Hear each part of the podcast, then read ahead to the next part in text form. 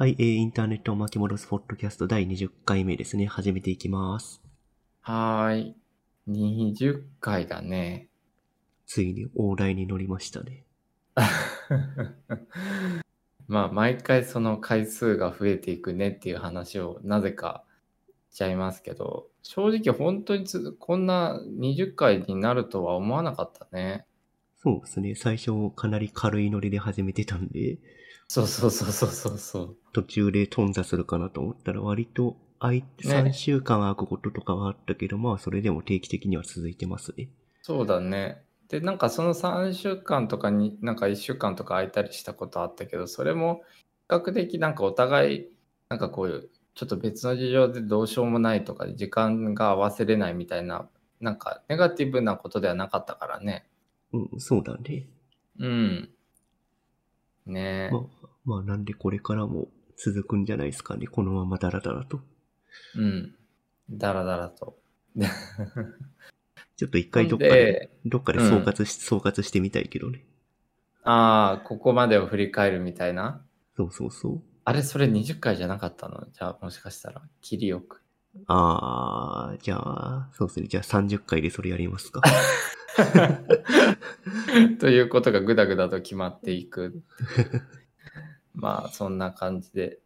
えーっと、今週僕 good new だと思うんやけど、おそうだね。お願いします。うん。でもさ、あんまり new なことなくて、まあ、うん good なこともあんまなくて、で、まあ、ただ一応、あの、えっと、トピックとしてお話しすると、前、多分ちょっと少しだけ触れたと思うんだけど、Chromebook 買ったんですよ。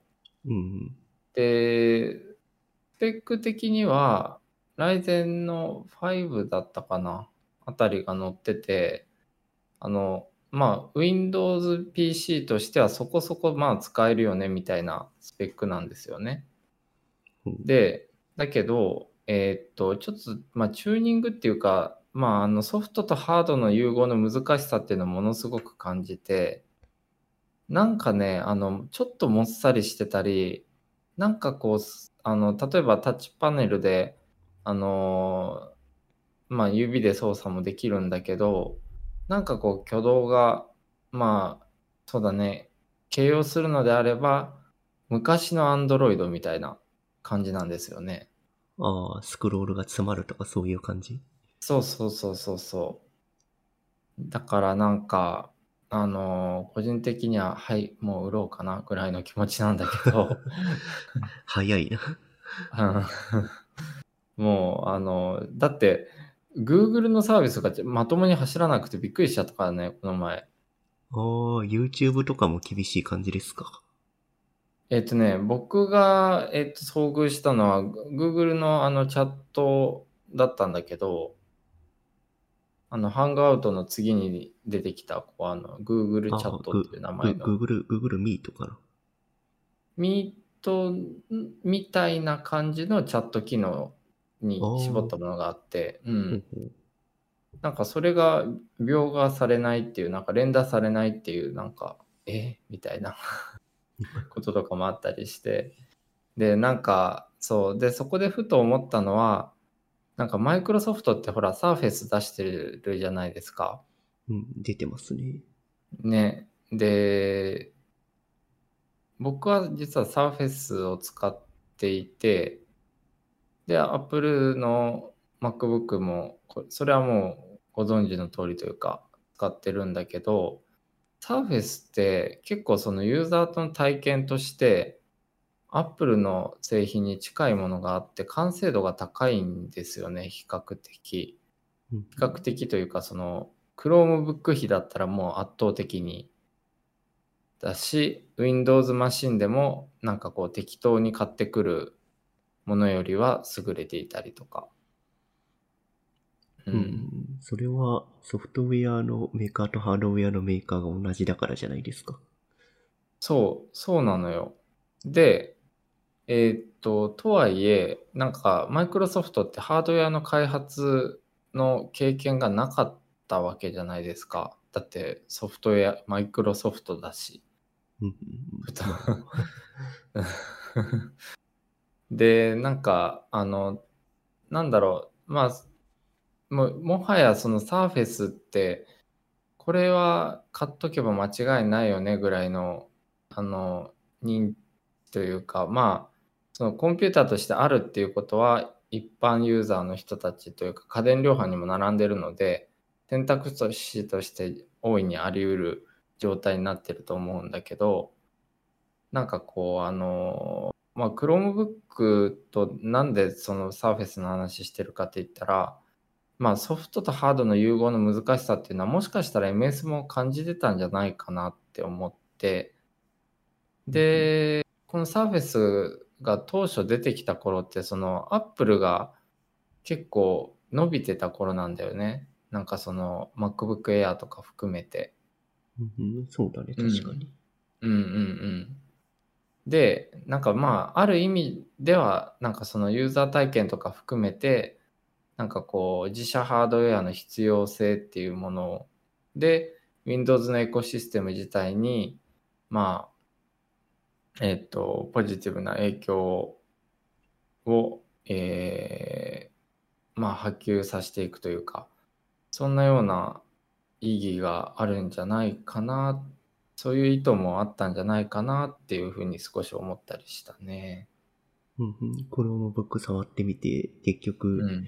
おハードウェア、ソフトウェアは同じところが作らないと体験がよろしくないと。そうだね。というかまあ、あの、同じところが絶対作らなくてももしかしたらいいのかもしれないけど、モデルになるような優れた端末は必要かなって思った。うん確かに。うんアンドロイドだったらピクセルがあるからね、グ Google？そうそうそうそうそうそう。ピクセル僕使ってるけどすごい大好きだからさ。うんうん。そうなんだよ。おっしゃる通りで。だから、なんかそのリファレンスモデルみたいな意味で多分マイクロソフトの Surface 最初は出してたような気もちょっとするんだけど、Chromebook は現状それがないので、なんか OS としてはね、結構その Android との連携とかっていうのは多分次に出る Windows よりも、まあ当然メーカーが一緒だからっていうのもあるけど、あのかなり高次元に融合していて、ピクセルとかとそれこそあのものすごい親和性が高いなっては感じてるんだけど、ただまあ先ほどからお伝えしているように、そのハード自体がちょっと微妙で、うーん、そうかって。で、まあ Chromebook っていわゆるその文教向けというか、教育機関向けに結構導入が進んでいるんだけど、これがコンピューターだった、コンピューターだと思ってしまった子たちってどうなっちゃうんだろうってちょっと心配になったりした。うんまあ、触ってみてこれぐらいしかできないのかって思っちゃうってことだよね。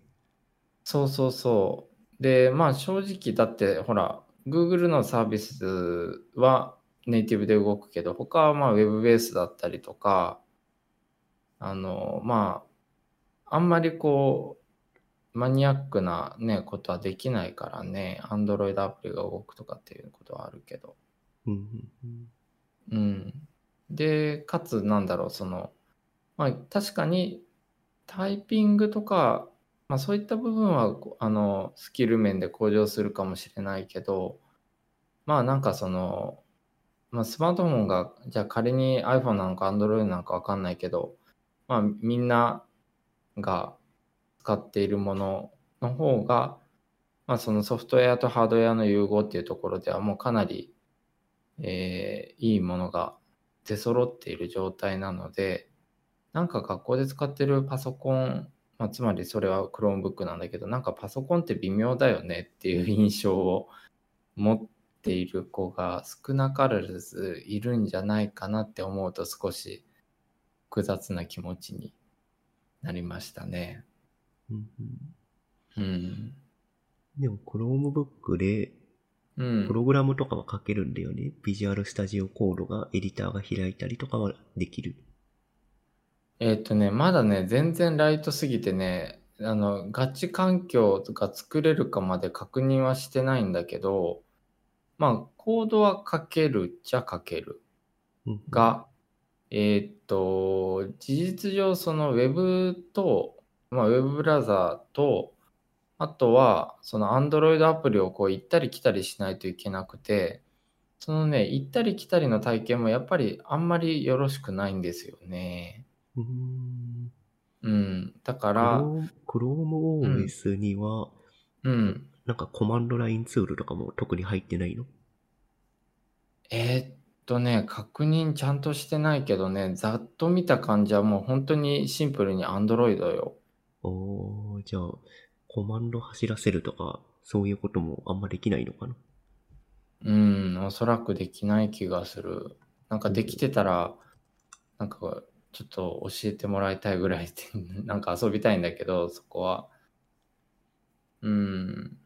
かね、その、環境を作ろうっていう気にもならないレベル。なんか、あの、正直、微妙すぎて。なんかうん。軽く検索してみたら一応 ChromeOS 上で Linux は動かせるっぽいですね。あ、そう、あのね、えっと、Linux とか、あの、Windows も頑張れば動かせるんだけど、それって結局、仮想化じゃない？それって。まあまあそうだね。うん。そうなのよ。だから、正直、そのパソコンを初めて触る子たちが、その概念を理解して、そこにたどり着けるかっていうと、どうなんだろうっていうのがあったり。うーん、まあ。でも仮想化は割と今デファクトになってるので、確かに、確かに。Windows もね、そういったサービスさ発表してたしね。ああ、そうだね。うん。なんか検索すると Git のコマンドとかも ChromeOS 上でできるっぽいんで、あ、そうなんだ。ああ、そのリラックス入れ入れた後だったあ、ら。入れた後ね。なるほど、なるほど。まあだからああ、Linux 上で Git とかも全部作って、環境作って、プログラム書くっていうことはか不可能ではない。うんうんうんうん。なるほどね。まあそこまでやる人は結局 Chromebook 買わんでもやるわっていう感じにはなるなると思うんだけど。まあ まあ、まあまあ、正直そうだよね。もうあ入りの、口入り口にはなって、そうそう、入り入り口にはなってないって話だよね。かライトなものなんだけど。そうそうそうそう、そういうことやね。だからなんか、うん、なんか、結構あの、評価、市場評価高かったので、結構期待値が高かったっていう部分もあり、かつなんかその、まあその市場評価されている端末っていうのはとにかく安くて OS が軽いみたいなところだったんだけど、で、その安いっていうのはだいたい3、3万から、3万円台から5万円台以内ぐらい、まあめちゃくちゃ安い Windows ぐらいの価格で買えるっていうところだったんだけど、なんか僕正直10万円ぐらい 出してみたんだけど、えー、みたいな。これ M1 の Mac 買っといた方が良くない？みたいな。だってなんかディスプレイとかもさ、フル HD で、なんかやっぱそのレティナに慣れちゃうと、うん。目がね、目が慣れちゃうとなんかジャギジャギしてて、あ、タッチパネルだし、Android の、あのーアプリ動くから、これで新聞の、新聞記事の紙面ビュアーが見れるぞとかって思ってたら、解像度荒すぎて見れないみたいな。結局 iPad で見るみたいな。タッチデバイスでフル HD は結構きついね。やっぱ触れるとさ、リアルのもの触ってるって思い込んじゃうから、そこでジャギってるのは結構辛いね。そうなんですよ。おっしゃる通り。やっぱね、うん、13インチぐらいでジャギり始めちゃうね。あの、えーフル HD は。うん。なんか10インチぐらいが多分適切なんだと思う。 full HD は。この、こ現在の時勢で言うと特に。おーなるほど。うん。そう。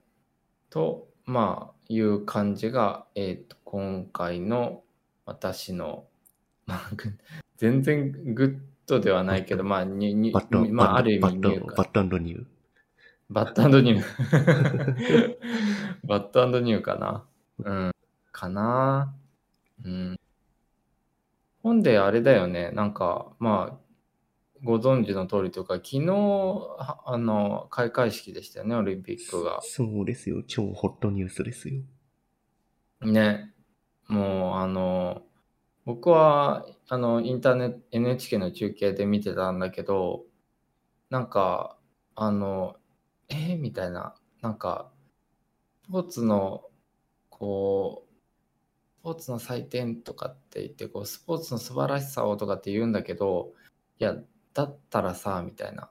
だったら YouTube で同時中継してよ、みたいな 気持ちに、なってました。そこは放放送権とかあるんで無無理でしょうね、きっと。いや、だから、集まるところ、その放送権とか、そのお金の話を、もう、堂々と言えばいいのにぐらいに思っちゃった。それいやおはバ、バッハ会長がスピーチの時にちらっと話してなかったっけ、え、あ、すいません。あの、そこ、もう、なっけって思って、ちょっと聞いてなかったです。まあなんか直接的には言ってなかったけど、放送権の持ってる方うんぬんみたいなコメントはちらっとしてた気がするけど、型うんぬんのうんぬんは何だったん？いや、僕のヒアリング能力があまりに低いんで、その辺はちょっと聞き取れてないです。ああ、えーすみません。いやいやいやいやいや。僕も、あの、もう、あの、えーっと、もう、あの、とにかくお、お二人のお話が長くて、白目向いてました、ちょっと。いや、でも橋本さんの話はめちゃくちゃ良かったと思いますけど、あ、本当？僕、どっちも長長って思っちゃった。なんか、そうか、校長先生の話は、やっぱり世界的に長いんだな、みたいな、なんかよよくわからない、もうなんかバグった、バグったことを考えてたんですけど。いや、その橋橋本さんは割と、なんだろう、スピーチのために、えっ、と、うん。J、JOC 会の、えっ、と、人として話すというよりは、あの、オリン元オリンピック選手個人として、なんかスポーツマンとして、こういうことを思いましたっていうのを、あの、震災の時にこういうことを思いましたっていうのをちゃんと伝えていて、あ、なんか、それは、あの、僕も、そこは聞き、ちゃんと聞きました。ちゃんとうん、ちゃんとってなんだ？そうそう、そこは聞きました。うん。震災の時にスポーツマンとして何ができるのかっていうのは分かんなかったけど、なんか今、ふ復興という場でオリンピックっていうところに関われてよかったみたいな話をちらっとしてたと思うんですが、なんかそれは、うんいいいいスピーチだったなと思ってますね。確かに、そこは、あの、僕も印象に残ってるな。で、まあ、ただ、その後の IOC 持ち上げとか、なんか、あの、で、ちょっと、げんなりしちゃったな。まあまあそこは定型文じゃないですか。まあねうん。そう。あー確かになんか今言ってもらって確かに意外とあのノアさんのところは特にだけどあの聞いてたんだなっていうことを思い出したけどまあまあ式、なんか式自体が、式自体の話だよね。そうそうそう式自体で言うとうんなんかどうですか？東京の温度感は。えーっと、一応その開会式、まあ式が始まる前に、えーっと、うんブルーインパルスが、えー都庁の上空で五輪の絵を描くっていうのをやってたじゃないですか。うん、やってたやってた。12時20分だったかな。で、まあその時ちょうど外に出て、都庁が見えるようなところから、都庁を見,、見てたんですけど、まあそこでも結構、近所の人が割と集まって都庁の方を見てたりとか、カメラ持ってきてたりとかしてたんで、えなんか割と皆さん期待してる感じが伝わってきましたね。ー、おー、そうなんだ。で、開会式とは全然別の、あ、別の日、一昨日かな？うんえっと、えっと、ロードレースの会場が武蔵野森公園っていう、まあ割と近所のところで、うん。えっと、まあスタート地点になってるんですけど、まあそこにもうん。ちょうど一昨日自転車で行ってきて、うん。で、まあそこの会場でも、そう、まあオリンピック開会前だったけど、割と人がいて、うんうん。会会会場の、なんだ、その2020っていうロゴの前で自転うん。車こう立てかけて写真撮ったりとか、うん。国旗が、その、武蔵野森公園の歩道の横に国旗、か各国の国旗が立てられてるんだけど、まあそれをバックに写真撮ったりっていう人たちが結構いたので、えー、まあ、なんか開催を喜んでる人は割と可視化、自分の周りでは可視化できてたかな。ああ、そうなんだ。そこ、温度感がやっぱり違うね。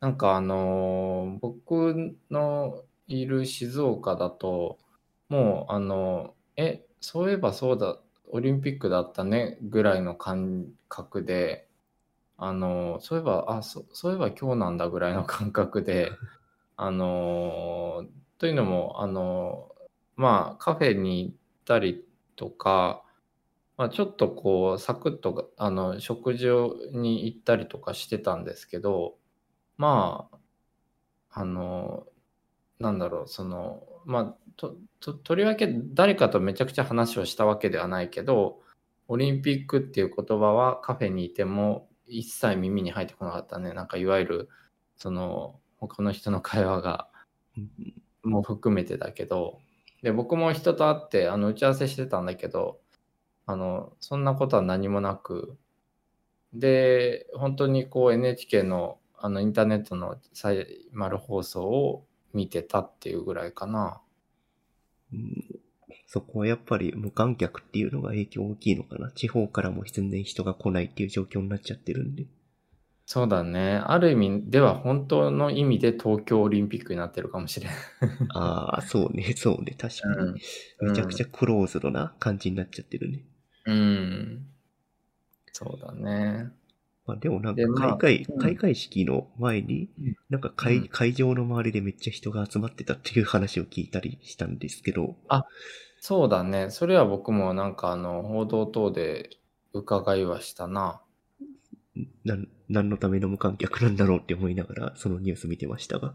いや、わかるわかる。あの、僕なんかその報道を見つつの、あと医療現場の現状とかも見つつの、見つつというか、まあ報道を通してですけど、えっ、と、知りつつの、えっ、と、開会式で、かつその、えっ、と、いろいろ、その演出監督の方とかっていう、まあ、もの辞任とかっていう問題が、あるいは解任だったりとかっていう問題がた続いた中での、えっと、開催だったので、なんかね、個人的にはね、なんかシンプルに楽しめなくてですね、うん。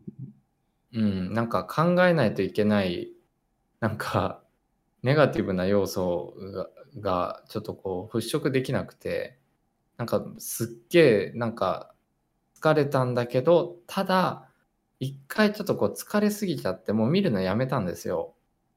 うん。でも、ちょっと、あ、まあちょっともう一回見るかって思ったら、ちょっと元気もらったりして、なんかこう、昨日はね、あの、疲れさせられたのも開会式だったし、復活させてくれたのも開会式だったっていう、なんかすごいなんか パラレルな、なんかそんなことがありました。どの辺で復活したんですか？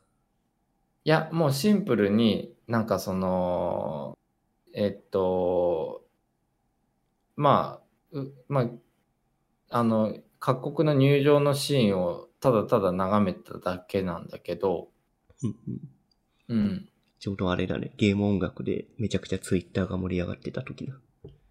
ああ、そう、あれね、どう思った？え、個人的にめちゃくちゃいいと思って、あそこでゲームのミュージック使うっていうのは非常に良い選択だと思いますね。ああ、なんか個人的には、なんかその点で言うと僕も、あの、全然否定はしないんだけど、なんか開会式総体で見た場合の演出の、まあ、あの、コンセプトっていうのがちょっと見えなかったかな。うん。だからなんかその、まあ、美術系の人たちの解任とか辞任っていうのが相次ぎまくってしまったので、まあ、当然その当初案からいろいろ修正が入ってとかって、まあ、裏方の人がものすごく多分もう死人がいっぱい出てるっていうのはもう見てて明らかだったんだけど、というのもその例えば一番わかりやすい例で言うと映像のハサミがものすごい多かったと思うんだよね。ああ、そうだね、確かに。うんうん。で、なんか、あの、まあ、それってつまりその会場でできなかった時間を埋めてるとも取れるんだよね。いや、それは単純に会場のセットの転換のために使っていただけだと、そういう風に見えてたけど。あ、もちろんそれもあるけど、なんか、あの、さすがにこれは演出でできる、演出でできるやろっていうことまで映像になってたりしていたので、なんか本当に裏方の人大変やったろうな、お疲れ様って思ってた。うんうんうん。なんかどこまで演出がその直前のその人事の影響で変更されたのかっていうのいまいち分かってないんだけど。えっとね、まあ、それは公表されてない、だまあ、だってそのね、あの演出自体を公表してなかったから、まあ、あの、わからないとはいえ、でもまあ、本当に当初の当初案でいくと、全くちょっと違うものができてたんじゃないかなっては思うね。うん。で、そちらの方が、あの、開会式全体としてのコンセプトがぶれずにできていたんじゃないかなっては思うけどね。いや、なんだろう、その、現場の人たちがもう、あの、バカ力で、こう、火事場のバカ力でもうどうしようもない、やんないといかんっていうところで、マジで頑張ってし、血吐きながら作り上げてくれたんだろうなっていう、なんかその、その自分もものを作っている立場ゆえに、なんか見えてきちゃう。例えばその映像の演出でも、あれこれなんかどっかで見たぞみたいな映像があったり、ちょっと、ちょっとね、 one、two カット入ってたりしたりして、ああ、もう本当にこれ、もうパツパツのスケジュールの中でもう、しんどい中でやってて、で、かつなんかこう、いろいろ、まあ辞任とかっていうことも続いたので、トラブルも続いたので、あの、まあ急遽変更してくれとかっていうことでもう、あの、大混乱だったんだろうなっていうこと、もう本当にお疲れ様でしたっていう一言しかないですね。確かに映像の中で過去の五輪の映像を使うっていうのが割と2、3パターンぐらいあったけど、多分そこは急遽差し替えたというか、穴埋めのために使ったのかなおそらくだけど。そうそうそう。なんか、カッピが言ってくれた通りで、あのー本来やったらこんなにそんなに振り返らんやろみたいなさ、ね、うん。そう、だから、なんか僕はどちらかというと、その、最初にまずその会場めっちゃ混雑してる報道と医療現場の現状っていうところを見てしまっていたところで、まずネガティブスタートだったんだけど、あのーまあ、とはいえ、やっぱその、クリエイティブに関わっている身としては、ああ、これ、なんか、日本ってもっといいもん作れるのにな、とはいえ、現場の人本当にお疲れ様っていうふうに思いました。うんうんうんうん。まあ本当に前日に徹夜とかして無理やり納品したって感じになっちゃってたのかな。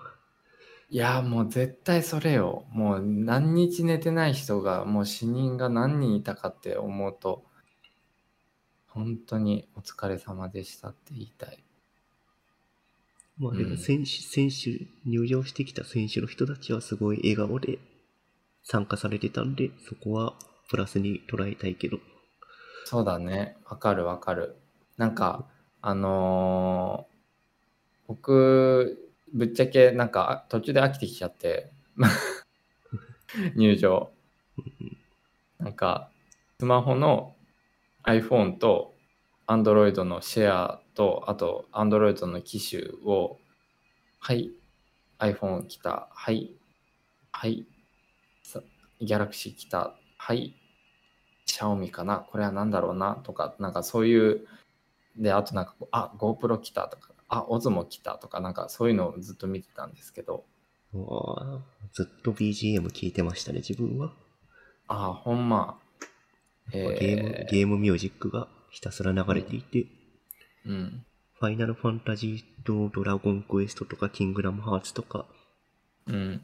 あとはグラディウスとかエースコンバットとか有名どころが流れてましたね。あれさ、許諾どうやって撮ったんだろうね。許諾は、えっとですね、それはちょっと、その話をすると、おそらくですね、e スポーツ協会っていう協会がございましてですね、えええええっと、これはなんだ？ジャパン e スポーツユニオンっていうところかな？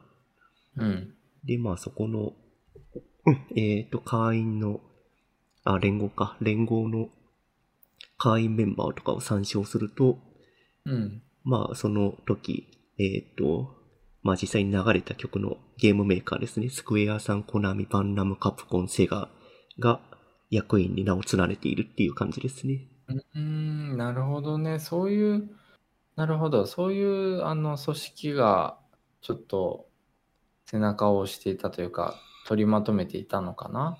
そうそう。で、その e スポーツ協会の、えっ、と、特別顧問には IOC の方も3、名前が出てるんで、まあ多分ここに発注というか、ここに依頼かけてうん。楽曲を選別したんじゃないですかね、おそらく。うーん、なるほどね。えっと、リオデジャネイロの時に、えっと、うん安倍首相がマリオの格好をしてなんかはしゃいでたっていうのが記憶にに新しいと思うんですけど、まあ4年前の、うん。4年前のことだけど、うん。うん、うん。今、マリオってイコール任天堂なんだけど、任天堂の楽曲は流れませんでしたと。うん。で、e スポーツ協会のところを見てみると、やっぱり任天堂の名前は載ってないですね。ああ、そういうことか。なんか、ごめん、ゲームの世界はあまり知らない身からすると、そうか、あの、マリオからつながってるのかなとかって勝手に思ってたけど、e スポーツ協会には任天堂のさんの名前はないわけなんだね。うん、なぜか参列していないね。まあオンライン、あ、でもオンラインゲームとかはやってるけど、なんか競うようなゲームとか任天堂さん出してないのであんまり。うーん。それもあるかもしれないけど。ああ、それは知らんかった。えまあ、その中でうん。うん。ああ、その自分が好きな曲で、ニアオロ、あ、ニア、シニアシリーズっていうのがスクエアイネックスから出ていて、うん。そこのニーアシリーズの一つのニーアレプリカントの中のエニシエの歌っていうのが、まあ、うん、えっ、と、海外式の時にピックアップされていて、うんうん。で、このニーアシリーズはちょっとしストーリー的に非常に微妙で、うん。あの SF なんですが、えっ、と、うん。ウイルスが突然やってきて人類が滅亡するっていうシナリオのゲームっていうね。おっと？おっと、それ当ててきちゃったのか。いやー、多分精査してないんだろうなって思いながら見てまそうだしたけど。ね。まあ、つまり、やっぱりさっき僕もあのお伝えさせていただいたみたいに、本当もうなんか現場の混乱が見えるね。うん、まあ、そこまで気が回ってなかったっていうだけだと思うけど。うん。いや、なんかね、うん、気が回る時間、回せる時間がなかったんやと思うんうんうん、そうだね。それはあるね、確かに。う。うん。ほんで、なんかちなみにさ、あの、どう、NHK のサイマル見てた？それとも、あのテ、テレビジョンで見てました？ああ、NHK の配信で見てましたね。あ、僕もそうだったんだけど、ど、なんかどうだった快適さというか？快適さは別に、なんかやばいことは特になかったけど。うち結構何度か途切れたんだけどね。それは完全にローカルの回線の問題だと思いますが。ああ、やっぱ都内は、都内はピングも早いし、いい回線がね、うん。あるんですよ。あ、あてかね、なんかあのーいや、これは偶然なのか、デバイスの問題だとさすがに思いたいんだけど、なんか静岡で僕見てるじゃないですか。うんうん。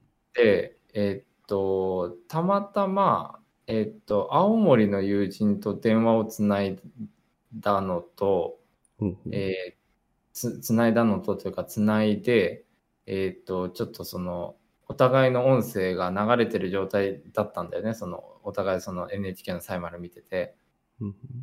で、そしたら、なんかこう、青森めっちゃ遅延してて、そう、そうなんだ。あれ？みたいな。やっぱ東京に近い方が早いのかなみたいな。ああ、でもツイッター見てると、その、やオープニングの時にゲーム楽曲流れたっていう話をしたじゃん。うん。自分が聴いてる曲の次の曲のことをつぶやいてる人もちょちょくちょくいたので、なんあかぜ全体的に遅延遅延したりしてるんじゃないのかな。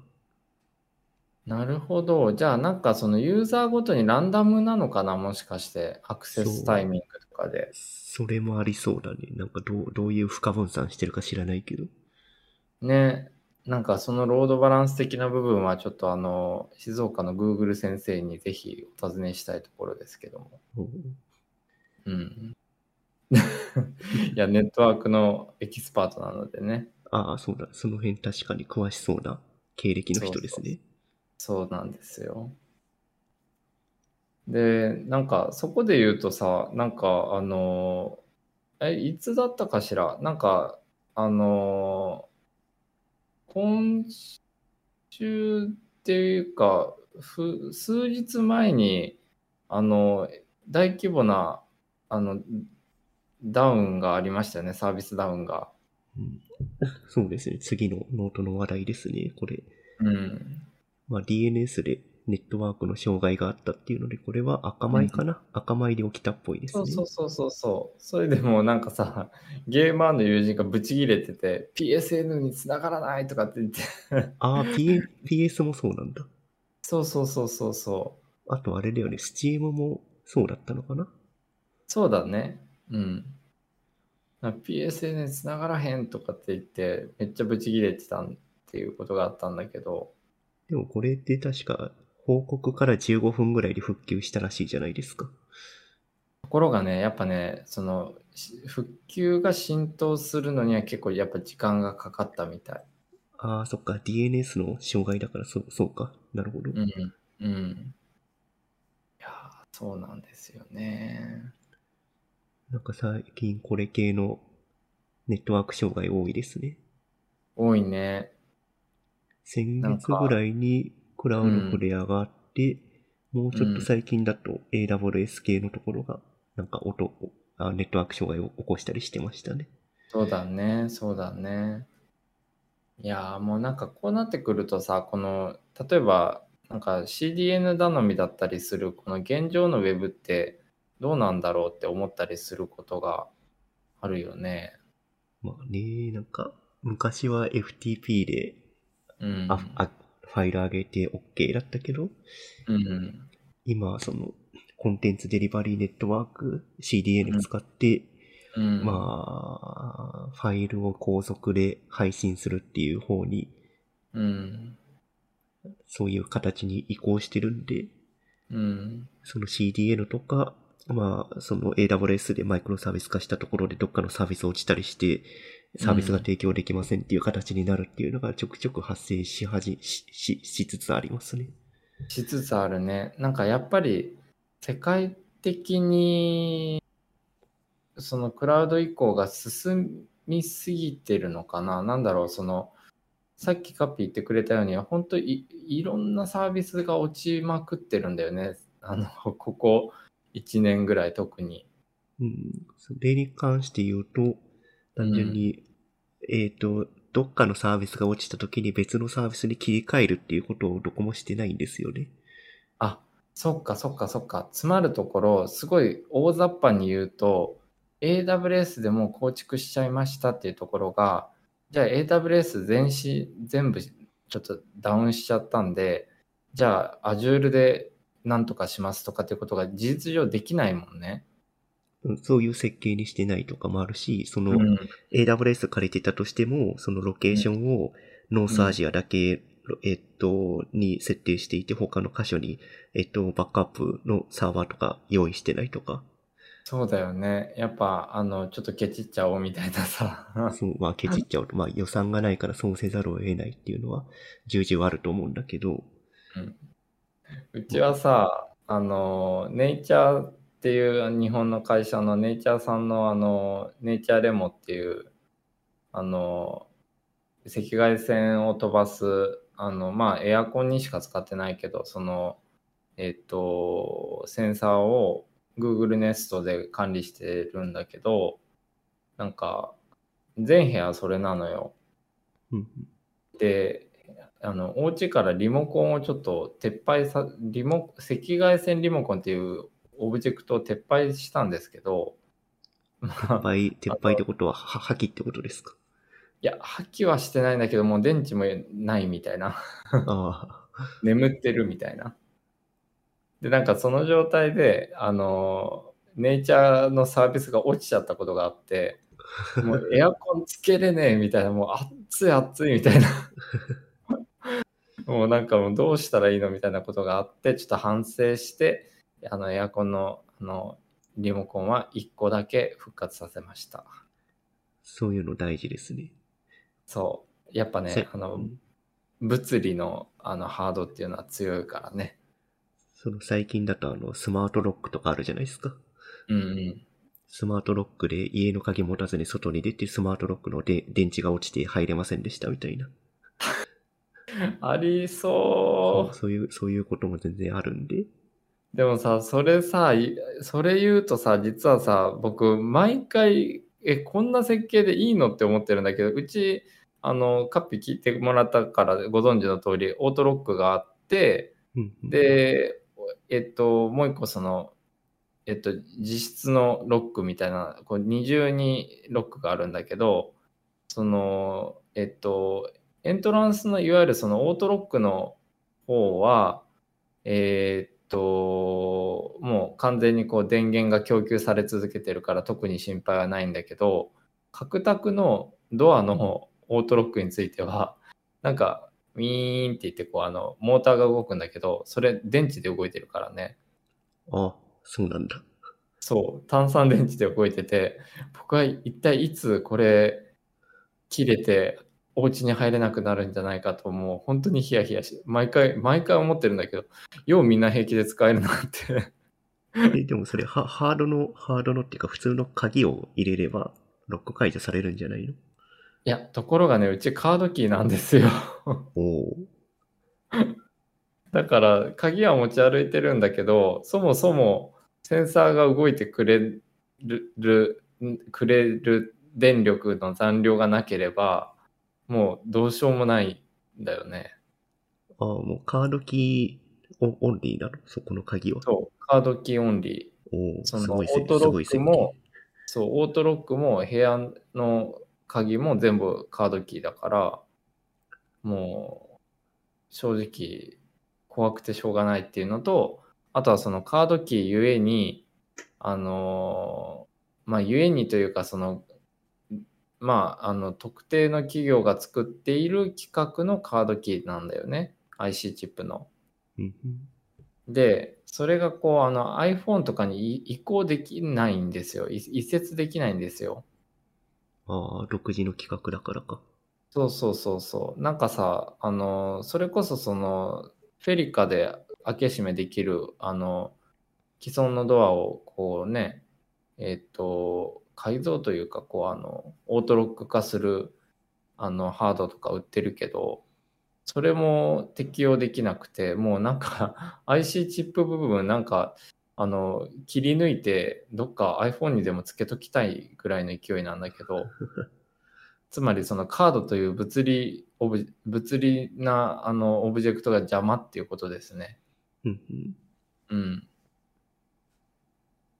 なんか、おかげさまでもう、あの、十何年も前にお、あの、お財布携帯が出てすぐ飛びついて、ID とかがある自販機にわざわざ、あの、都心まで通ってた身としては、iPhone とか、こう、まあ、あの、Android、特に iPhone だけど、あの、デバイス1個あれば、生活ができるっていう現状は、および今後は、ごくありがたくなってきている一方で、やっぱなんかそういうその、お家とかっていうそのハード面で、当時は、建築当時はそのカードキーっていうのはいけてたのかもしれないけど、やっぱそのアップデができないじゃないですか。家とかってなかなか。ハードウェアですからね、バリバリの。そうそうそう。なんかそういうとこで、なんかその、レガシーになってしまったものが、でも大体することができない、アップデができないっていう、なんか、ジレンマを毎回こうドアをね、開け閉めするたびに、僕はいつ入れなくなるのかなって思いながら、なんか思ってます。なんかそういうハード,、ハードウェアというか、まあ、実際に手に触るものの設計と、インターネットの設計もなんか似たような問題抱えてますね。あ、そうだよね。確かにおっしゃる通りかも。何も fall fallback 用意しない状態で運用しちゃってるんで、うんうんうん何か障害、なんかスポスポットで障害が発生したらもう何もできなくなっちゃうっていう。うん。うんうんうん。おっしゃる通り。だからさ、ある意味さ、なんかその昔ながらの、もう本当さっきの FTP の話と被るけど、もうサーバーにデータを置いて、プログラムを置いてっていう形の方が、意外とこう力技で復旧できたりするからね。うん、まあ、それもそうだし、まあ、CDN 使うとしたら、えっ、と、まあ、そういうローカル、ローカルじゃないや、FTP ではファイルアップして自自分のところのサーバーにアセットファイルとか置いておいて、まあ、うん。最悪 CDN が落ちたらそっちのファイルロえっと、自社で運用してる、えっと、ファイルサーバー見に行くみたいな設定にできると、まあ、うん。CDN が落ちても安心みたいな形にはできるよね。そうだね、そうだね。まあ、赤米の、赤米のうん。DNS に関しては、正直どうしようもないんですけど、まあまあね、まあね、そうだよね。だからね、なんか、なんか、カッピがうまいことまとめてくれたけど、なんかそのね、ハードと、今日はあれですね、ハードとソフトの話でしたね。ああ、そうですね。開会式もハードウェアの話なんでそうそう。そうそうそう、開会式もそうそうそう。で、ある意味その映像演出とかっていうのはソフトに当たる部分だしね。確かに。うん。じゃあ、今回は、あの、いつもカッピに実は僕は全任せしていて申し訳ないなと思いつつ、いつも適切なタイトルをつけてくれるんだけど、これはあれですね。ソフトウェアとハードの話みたいな感じになるかなわからん。ちょっとカッピに任せます結局。なんか、音声を合成、合成というか、まあまあ、最後に、うん。ま、マージする作業がある、ああって、その時に、一回うん本編全部聞き直してるんですが、うんうん。だいたいその時にタイトル思いつくんですよ。いや、なんかね、それはね、正直ね、カッピの才能やと思うで。能力だと思う。いやいやなんかい、や、あの、いや、なんだろう、あの、やっぱ、あの、ちょっと、もう世界の皆さんにこう声をね、大にして言うと、カッピはこう文才が実は豊かなんですよね。文才が、そうですね、なんか、Kindle で小説とか出してたりしてるんで、そうそうそう、文才のある方なので、やっぱなんかその、あの、なんだろう、その気持ちとか表現したいことを言葉で紡ぐっていうのが上手だなっていうのを節々で感じるんだよね。もう恐縮です。いえいえいえいえ、恐縮です。まあ、という感じで、なんかこう、インターネットを巻き戻すポッドキャストは、なんか、マジで申し訳ないけど、事実上、カッピがこうバックエンドを支えてくれているっていう、あの、ありがとうございますっていう話でした。まあ、バックエンドというか、もろもろ趣味でやってることなんで、いやいやいやいやいや。まあね、じゃあ、そんな感じかね、今日は。そうですね、ちょうど11時ぐらいに、そう、11時に、ちょっと話戻しちゃいますけど、うんうん。11時にですね、NHK の中継でロードバイクのレースが始まるんですよ。あ、じゃあちょっとお仕事ですね。いや、仕事じゃないけど、単純に観戦するっていうだけですけど。僕は、あの、昨日、そのさっき言った飲食店に、あの、なんだ、ポータブルのちっちゃい、あの、除菌スプレーを、アルコールスプレーを忘れてきてしまったので、ちょっと取りに行きつつ、またお昼をいただこうかなと思ってます。そうですね、ちょうど昼時なんで、そうね。キリがいいのでこの辺にしときますか。そうしますか。じゃあ、まあ、来週もいい一週間になるといいですね。今週、今週バッドニューを喋っといて何何を言うとるって感じですけど。まあ、来週も何がしか。来週もオリンピック期間中なんで何かあるかもしれないですけど、まあまあ、その時に考えましょう。そうだね。あ、すものすごく最後の最後にグッドなことそういえばあった。あの、あの、担当してた学生さんが、あの、それこそ都内の子た子なんだけど、やっぱり課題出させてくださいって言って、遅れながらも行ってきてくれて、それが今日の話だったんですけど、うん。なんか、あの、なんだろう、あの、ずそれはシンプルに嬉しかったな。よかった。うん最後に、グッドな話を、グッドな話で締めれてよかった。